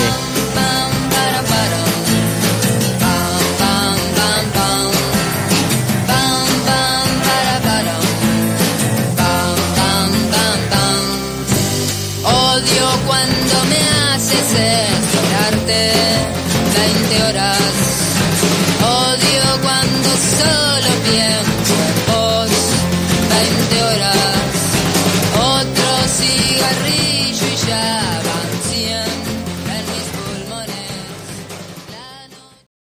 La disidencia está acá, en el piso.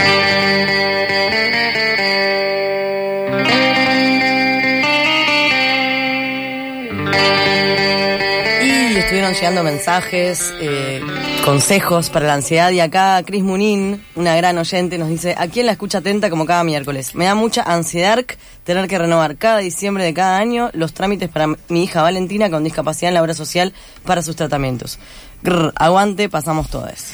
Eh, la verdad que sí, este, eso lo he escuchado muchas veces. El tema, por ejemplo, que ah, pongamos un ejemplo cualquiera, un excombatiente de Malvinas, un ejemplo cualquiera, eh, que al que le amputaron una pierna, tiene que hacer año a año su eh, carnet de discapacidad como si las piernas le fuera a crecer.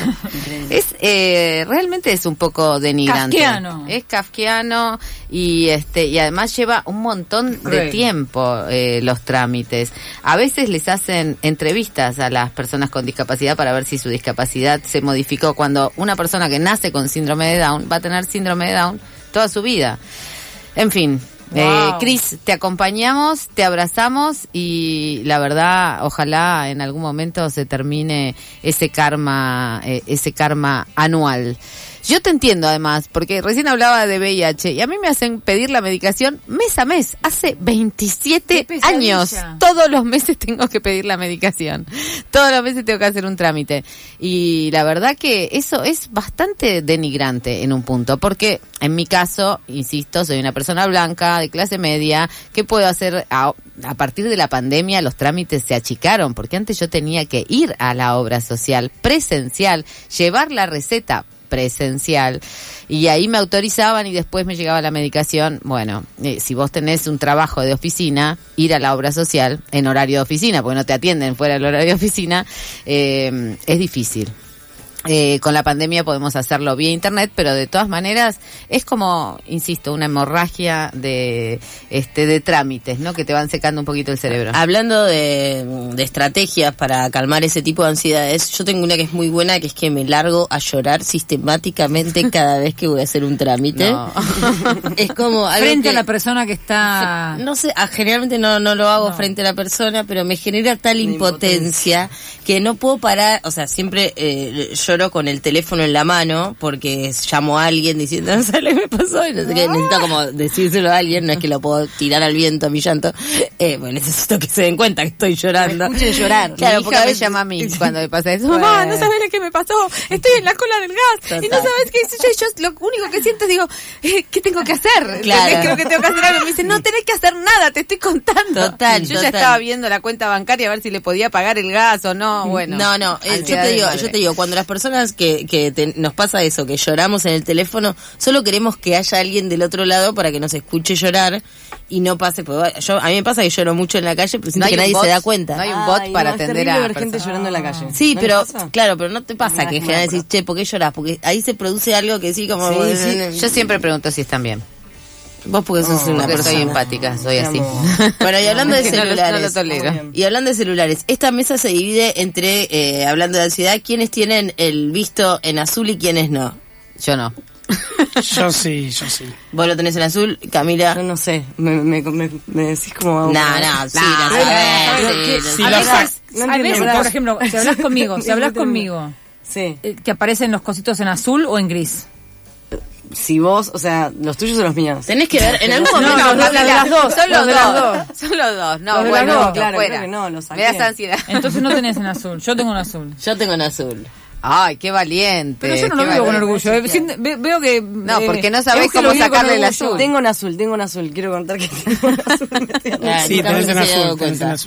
No, lo vivo con orgullo porque me parece que es un es un signo de ansiedad.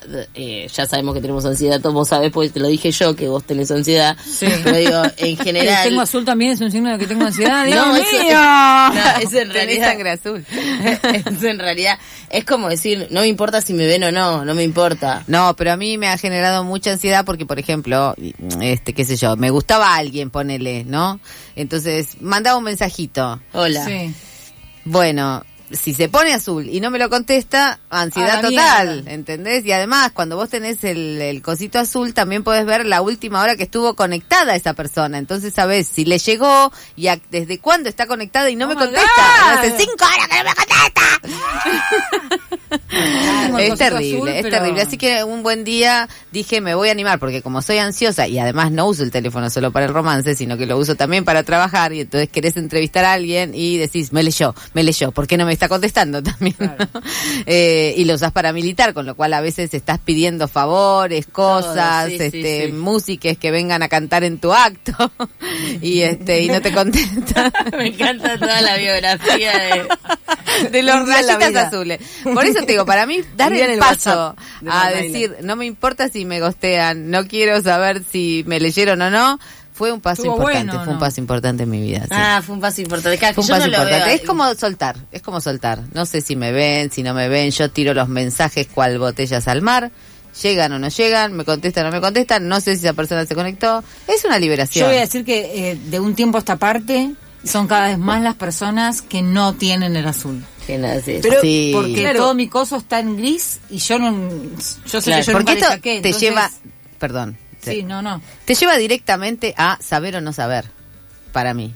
Sí, en realidad es- Saber o no saber. Yo quiero saber todo lo que hace la persona eh, por la cual late mi corazón o no quiero saber. No. No, no queremos saber. No, bueno, No pero es un artificio porque realmente no cambia nada, solo cambia que Si vos- cambia, si vos sabés cuánto tiempo está conectado, cuándo se conectó, cuándo no se conectó, podés calcular. Igual, aunque O vos lo saques, la otra persona también lo tiene que sacar. No, no. El ejercicio vos para lo mí, sacás y ya no ves nada. el ejercicio para mí No, es, no revisar eso. O sea, yo tengo el azul, pero yo no reviso cuando Claro. se conectó o no se conectó esa Ah, persona. depende. El ejercicio es eh, tener la tecnología y usarla. Es bancarte el azul. Claro, es bancarte el azul. calidad de ansiedad no es eh, la misma que la mía. No, puede ser, puede ser, pero igual en, en algún momento sí lo puedo necesitar eso por otras cuestiones, pero no tanto como forma de vigilancia a la otra persona, sino por ejemplo como forma de saber si, si le pasó algo o si... No, no te ayuda el azul a saber si le pasó algo. Bueno. Porque, ¿cómo sabes si le pasó algo? ¿O no te quiere contestar? No, no. No, no, bueno, porque yo sé que... Vos ya sabés que todos estamos mirando el celular todo el Todo día. el Entonces, tiempo. O sea, por el ejemplo, azul, el no yo azul, digo- pasaron tres horas, ¿lo vio? Lo vio, O sea, totalmente. Pero yo no vos- quiero también que vean cuando yo veo el, el mensaje. O sea, Claro. no es que estoy Eso- vigilando. Yo no quiero No. que me que me vean. Eso está bien también. Para yo Que no te vigilen, sí, sí, está para bien. trabajar también está Yo- bien. Ahí hay como un alivio, porque si no están todo el tiempo con el yugo de sentir, no, bueno, ya le leí el mensaje, entonces le tengo que responder. Igual en, en línea o no en línea, eso no te lo borra nadie. Si vos de pronto agarrás línea el celular sí, y línea, tenés, sí. me pasó esta mañana. Sí, si en línea, te me tenía que conectar a una reunión del PNUT. y me olvidé, qué sé yo, te, me puse a hacer yoga porque estaba ansiosa, ¿entendés? Y, este, y de pronto empiezo a ver que tenía así de, de- con el rabilio del ojo porque quise cambiar el tema con el que estaba acompañándome yoga porque ya no lo puedo hacer en silencio porque estoy muy ansiosa. Y veo que me están llamando, me están llamando, me están llamando, me vino la cosa y este, la memoria de que tenía que estar en una reunión este, virtual internacional. Bueno, se me fue, qué sé yo. Eh, no quiero que me vean, este, dije agarro el teléfono, no, porque me van a ver en línea, mejor no lo toco. Y lo tocaste igual. No, no, No, lo toqué, no lo toqué, no lo toqué. Eso te, te libera, bien, te ¿no? libera de mucho, te libera de mucho. No tocar el celular es muy bueno. Eh, Saben que el fin de semana eh, Tribu Mostra tiene una programación hermosa. Y ahí saben que si ustedes colaboran con pasamostodes.com y aportan, tienen O sea, dos no, por uno. colaboran con eh, esta comunidad de la radio entrando a pasamostodes.com. Exacta, exactamente. Ahí Marta lo explicó muy bien. Entonces entran colaboran y aportan a este programa de radio para que siga sucediendo el año que viene, plata, quiere decir como que dice caro, eh, y en la tribu Mostra tienen dos por uno. ¿Qué pasa este fin de semana? El jueves hay un ciclo de cine fetichista que se llama Encadenades. Es Ah. la última emisión. Estuvo durante todo el año. Esta es la despedida. Así que no se lo pierdan el jueves. El viernes hay karaoke. OJ. J. El sábado hay una proyección de nuestra compañera, de la película de nuestra compañera Faru Santoro y Florencia Garibaldi, que se llama La mala reputación, una peli que se vio en Asterisco y que es muy buena, Está buenísima. la vimos todos, así Vengan. que la recomendamos un montón. Hay plan jueves, viernes y sábado en Y el Tribu miércoles, Mostra. el miércoles hay un programón, miércoles Claro, bueno, que pero viene, esto 7 sería de diciembre. Claro, yo estaba hablando de mañana pasado y traspasado, vos Ah, estás hablando del miércoles que viene, pues eso es muy Que el miércoles que viene va a estar el programa en versión aumentada porque va a haber sorpresas e invitadas. Claro, es ideal ir a pasamostodes.com antes de venir. eh, Haber aportado a- ya si te tomás dos birras mientras nos escuchás, por un, tomás- pagando una. Exactamente. Qué bien tu plan. Planazo, entras a pasamos eh, todes.com y tenés un planazo. Sí, y de 10 a 12 hacemos el programa, que se puede escuchar el programa, puedes participar y después eh, a lo bueno es que al día siguiente si trabajás, vivirlo con fortuna es o vivirlo como desgracia, eso es tema tuyo, pero si trabajás al día siguiente no tenés que trabajar, a menos que tengas tu propio emprendimiento, en tu cuyo caso propio sos tu propia esclava y bueno, ahí vos te metiste en esa, fíjate. Hoy preguntamos en Pasamos Todes, eh, en realidad pedimos consejos para la ansiedad, sabemos que esto no va a funcionar a ninguno de nosotros, por lo menos la gente que está en el piso, pero participaste por preservativos para vulva. eh, ¿Y quién ganó, Caro? Ganó Giselle de la isla. Porque me parece que le puede dar mucha utilidad a esos ítems que le vamos a regalar, que son cuatro. Ajá. Eh, o sea, a mí se me ocurren varios, pero me gustaría después hablar con Giselle a ver qué es lo que hizo. ¿Quiere sugerirle alguno? La isla de la fantasía. No, porque no la quiero condicionar. Bien, me parece muy bien. Me parece que es importante. ¿Alguien sabe cuánto porque- tarda una en ponerse un preservativo para vulva? No sé, pero si tarda lo que yo tardé hoy en ponerme la copita, estamos al horno. Y parecido, ¿eh? anda ahí como la copita. La verdad Se que, te- porque además puede fallar, ese es el tema. Se te resbala. ¿Se, se te resbala de dónde? De las manos cuando lo abrí el paquete.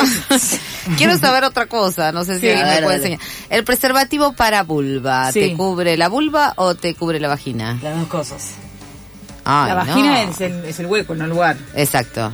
Es que El yo, hueco. yo tuve en mis manos un solo modelo de esto que no sé si se llamó preservativo para vulvas o qué es, porque entiendo que hay varios proyectos Está dando el vuelta. campo con- de látex y todo eso, ¿no? Pero yo eso tuve en mis manos una cosa que era como un preservativo para pene, Grande. profiláctico, pero grande. Para adentro, claro. Que tiene un anillo. Que- Era como para Messi, Según más o menos. una no misma- sé si observaron. Una misma sí. persona que Alguien- tiene la es vulva ese, tenía que es sujetarse modelo. por afuera. Alguien Claro. estuvo observando, perdón, que le sigue el sí. tema porque me parece más Estamos interesante. Pero estuve observando la entrepierna de Messi, es bastante voluminosa. No- no- Ay, ¿esa cómo se Hay llama la varias fotos. hermosa que es Hay varias fotos. Se llama, yo se las voy a recomendar porque es Sí. muy buena, Mundial Marica, Mundial Marica, síganla porque en Instagram está muy buena y hoy publicó, somos 12 jugadores haciendo un chiste porque parece que el, la entrepierna de Messi, ¿por qué no le decimos pene? Bueno, no sí, sabemos eh, si tiene pene. Ah, No, yo sí, este sí, Yo creo- que se yo- aplica- Yo vi una cosa que parecía un pene a través del pantalón de. Ah, hay un Me entusiasmé, no sé. hay un famoso refrán que dice soy petizo y me la piso y creo que se aplica a Messi, creo que se aplica. Bueno, es muy, Pero la bien verdad, arriba el programa. la verdad, Pará. dice claro, ah, acá las Pato dice que hormonas de verdad, crecimiento, él, dice él Pato. Yo Nació saber Peque. esta foto que estuvieron viendo. Es foto, video y son cinco. Son cinco. Es Vale. eh, Mundial Marica en eh, Sí, Instagram. Sí, sí, pero la foto de Messi está jugando el partido, está en una Él está saliendo y este se mira, se ¿Saliendo de mira el bulto, se separa un poquito el, el pantalón del bulto porque se ve que estaba, bueno, este, entusiasmado con algo, tal vez con salir a la cancha. No, es la sabe. cábala que tiene. Él siempre cuando sale a jugar, Se la- le habla a la pichola, le se dan como ¿Vos decís? Sí, eso es cosa. Eso lo cuenta siempre Antonella en el chat. que está con Wanda Nara. ¿Y le habla con voz de pito? Gracias, Diego. Bastante voz de pito. Bueno, nos quedaron muchos momentos de ansiedad. Este, creo que en sus casas ustedes estarán recopilando momentos este, mágicos de esa ansiedad que nos hace comer las uñas, enrojecernos, palpitaciones, sudores, este, bueno, también son todas cosas que pasan en la menopausia, les quiero decir. Bueno, no tengan las- ansiedad de que llegue porque, bueno, son las 12 de mi cumpleaños. Feliz día, Marta Feliz Dillon. cumpleaños, Marta Dillon. Es el Día Internacional de la Lucha contra el SIDA. Ya les pedimos que se testeen, que se cuiden y que cuiden a los demás. Y bueno, esto ha sido Pasamos Todes. El sábado tenemos una cita virtual con el mundo entero, que es el partido de Argentina contra Australia. y el, el 7 de diciembre eh, nos encontramos acá, a o vivo, eh, cuerpo a cuerpo. Este, quien dice cuerpo a cuerpo dice... No, no voy a decir. Dice Lambaré 873. Sí, exactamente. Bueno, esto ha sido Pasamos Todes. Nos retiramos. Nos vemos acá en la Tribu Mostra el miércoles que viene. Eh, Euge Murillo, Ana Caro, Diego Trerotola, Cami Barón, Estef Balea, la productora Patos Bills, que no sé si lo digo bien, no lo digo mal. ¿Me lo dice bien, por favor? ¿Gris? Es Bris, es Bris. Bueno, ya me contará de qué se va. ¿Y quién les habla? ¿Qué cumpleaños hoy? Marta Dillon. Gato, puto, torta, traba, liomo, perra, zorra, buena, mala, vieja, diosa. No queremos ser más parte de esta humanidad. No queremos ser más parte de esta humanidad. Gato, puto, torta, traba, linda, fea, gorda, flaca, punga, gata, piba, chorra.